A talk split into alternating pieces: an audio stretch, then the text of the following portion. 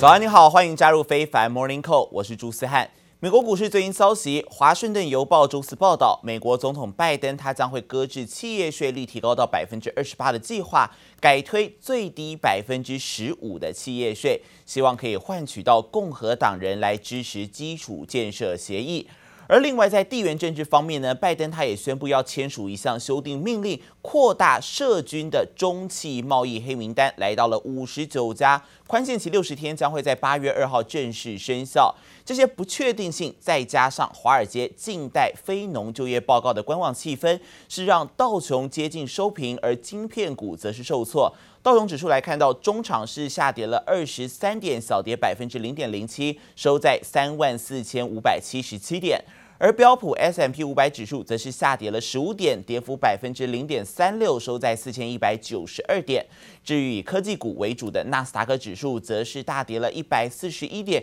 跌幅超过百分之一啊，收在一万三千六百一十四点。而费城半导体的跌幅更是达到了百分之一点八一，指数下跌了五十七点，收在三千一百三十九点。其中台积电 ADR 是下跌了百分之一点七九。反而是联电 ADR 是上涨了百分之一点六九。美国连锁影城 AMC 前一天股价才几乎翻倍，风光无限，盘前一度又涨了百分之二十，但这波涨势突然急转直下。Saying it's going to be selling 11.5 million additional shares, registering to sell them. But what really stood out to us, of course, from this filing was the language within it. And this quote in particular, under the circumstances, reads the filing. We caution you against investing in our Class A common stock unless you are prepared to incur the risk of losing all or a substantial portion of your investment. AMC 表示，计划出售一千一百五十五万股的普通股，筹募资金偿还债务。但 AMC 建议投资人保持谨慎态度，还特别警告，这波股价波动和公司基本面无关，拖累 AMC 股价重挫。不过，所谓的散户迷因股并没有全面退烧，改由黑莓领军大涨。U.S. private employers added back 978,000 payrolls last month. Now, this was a fifth straight monthly gain and a big beat compared to what consensus economists were looking for, with that number being 650,000 on the estimate. 美国就业市场持续出现复苏迹象，周四公布的两项就业数据都优于市场预期。美国上周初领失业金人数降到三十八点五万人，创下去年三月以来首度跌破四十万大关，再度刷新疫情爆发以来最佳纪录。有小非农支撑的 ADP 就业报告，五月新增职缺逼近百万个，也是近一年来的新高。Official non-farms payrolls report from the Labor Department that is coming out tomorrow. Now, this is going to be a key report in determining the path forward for the Federal Reserve, given that much weaker than expected jobs report we saw in April. So, really, this is going to be about seeing whether the economy is humming along at a clip that might warrant some tapering of these crisis era policies. 美国最新就业数据表现不错，但反倒令市场担忧，联准会可能会提前调整货币政策。周五揭晓的美国五月非农就业报告将是 关键指标。记者王新文、李锦综合报道。美国财新杂志在二号也公布了二零二一年全美五百大企业排行榜。美国的零售巨擘沃尔玛是连续九年蝉联在榜首，但是如果以获利来看的话呢，还是由苹果来称王。沃尔玛是凭借着去年超过五千五百九十亿美元的营收，是坐稳了龙头的宝座。而相较于排名第二是电商巨擘亚马逊，它还高出了一千七百亿美元啊。而疫情所带购的网购潮，是在美国实行封锁令还有社交距离期间，有许多消费者啊，他是利用沃尔玛它的线上购物还有路边取货服务，这个带动了他们的电商服务营收是激增了百分之七十九，而这个网购趋势也大力提升了 Amazon 的业绩，协助该公司连续两年是名列在排行榜的第二名。亚马逊在二零二零年的营收达到了三千八百六十亿美元，是比在上一个年度净扬百分之三十七点六，远远超过沃尔玛百分之七点六这样的营收增幅啊。而亚马逊在二零二零年的净利则是达到了两百一十三亿美元，年增幅也高达百分之八十四。美国财经杂志财新公布，二零二一全美五百大企业，沃尔玛以年营收近五千六百亿美元，第九度拿下冠军宝座。How you think about today's quarter and and what it says for the story for um, what's been a big pandemic winner? They've really broadened that strategy, including uh, more e-commerce, um, and I think given a pretty optimistic outlook on. 沃尔玛受惠于疫情，去年光是网络销售业绩就暴增百分之七十九。而美国零售巨擘亚马逊第二度蝉联财新全美五百大企业第二名。苹果同样受惠于疫情，因为在家工作或上课，对三 C 产品需求暴增，营收在排行榜中前进一个名次，来到第三名，获利表现更亮眼，超越沃尔玛及亚马逊，夺下最赚钱美国企业头衔。And CVS Health makes history as the highest ranking company to have a female chief executive, Karen Lynch. The $268 billion healthcare giant is the fourth largest company in the country. 美国最大连锁药局 CVS 去年就挤进前五名，今年名次更上升。除了 CVS 之外，这次前十名中就有四家企业是医疗保健为主。 不过从整体看来，美国五百大企业最低营收五十四亿美元，较去年减少百分之五，主要受到新冠疫情冲击，旅游餐饮业受到重创，拉低了进榜门槛。接比拉婉君综合报道。我们最开始也提到，美国总统拜登他最新是签署了行政命令，要扩大川普时代限制投资中企的力道，将会禁止美国人投资五十九家跟中国解放军相关联的企业，其中包括电信设备的供应商华为，还有最大的晶片制造商中芯国际，以及中国的三大电信公司中移动、中电信还有中联通等等，全部都入列。I think moving forward, we're going to see a continuation of uh, Trump trade policies vis-a-vis China. Biden, he wants to, again, sort of stabilize the patient, get the U.S. economy back up and running, and certainly, you know, march towards a path to full employment. Once we get to that stage, we're going to start to address these broader global issues of global trade and certainly dealing with China.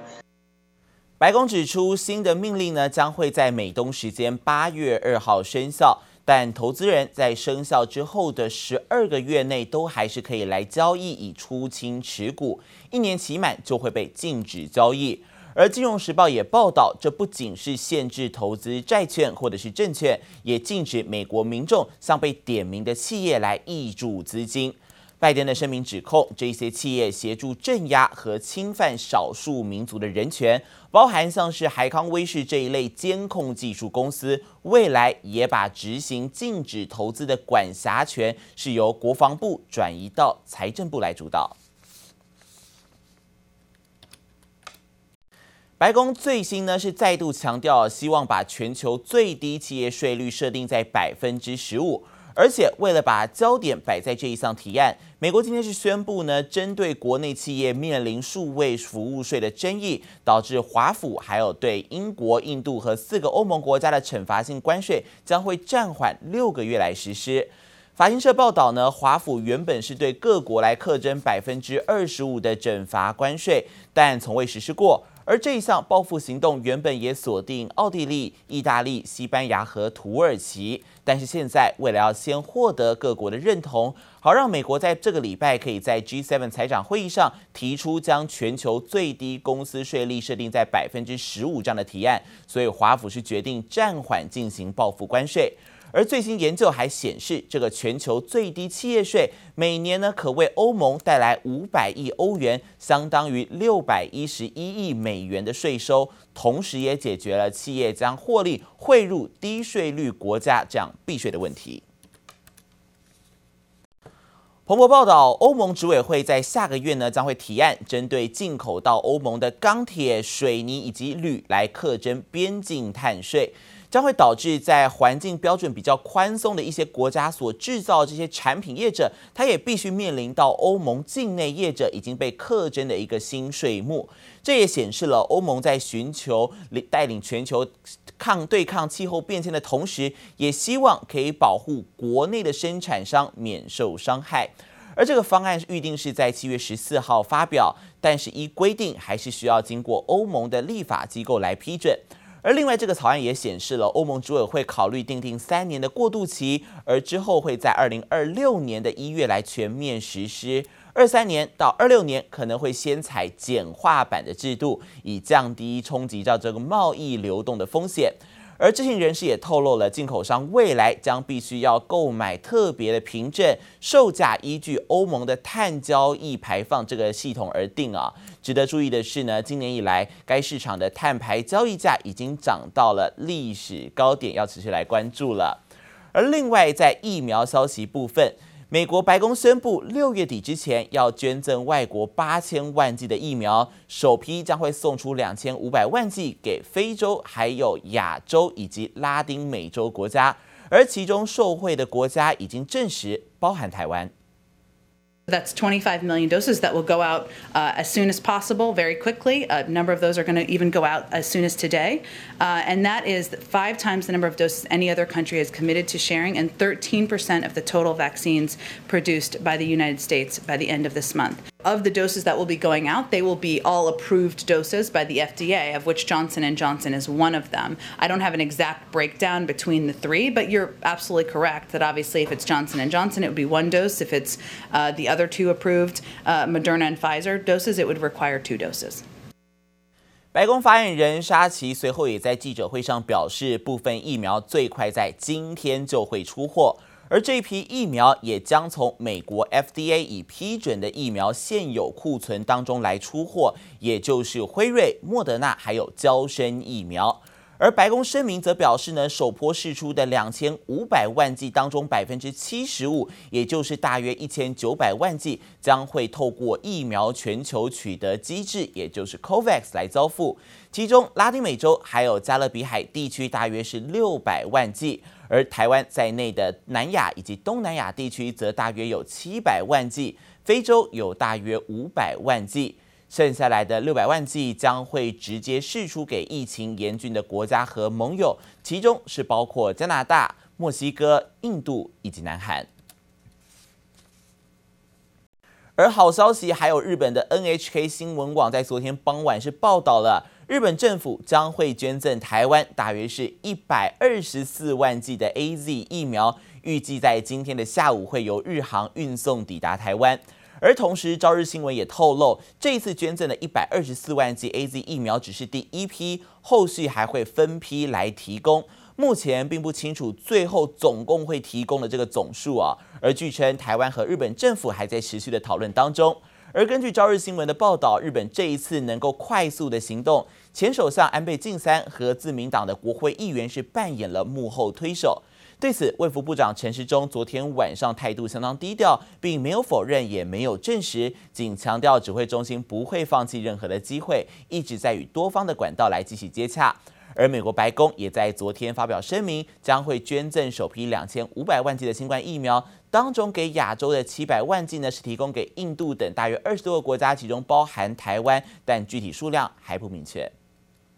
Japan intends to provide around 30 million doses of vaccines manufactured in Japan, including through the COVAX facility, to other countries and regions. 根据日本媒体 NHK 最新消息，日本政府决定对新冠病毒感染迅速扩大的台湾提供一百二十四万剂 AZ 疫苗。日本产经新闻更披露，这批疫苗最快可能在四号下午就会抵达台湾。而日本首相菅义伟二号晚间参加疫苗高峰会线上会议时就透露，将把日本的三千万剂疫苗供应给疫苗全球取得机制 COVAX。日媒报道，这三千万剂中就会有部分剂量直接发给台湾。10年前の东日本大震灾の时大半台湾いち早く义援金募りですねさまざまな支援をしていただいた。これは国民の皆さんもよくご存知のことであると思っております。そういったそれぞれの地域における状况であったりとか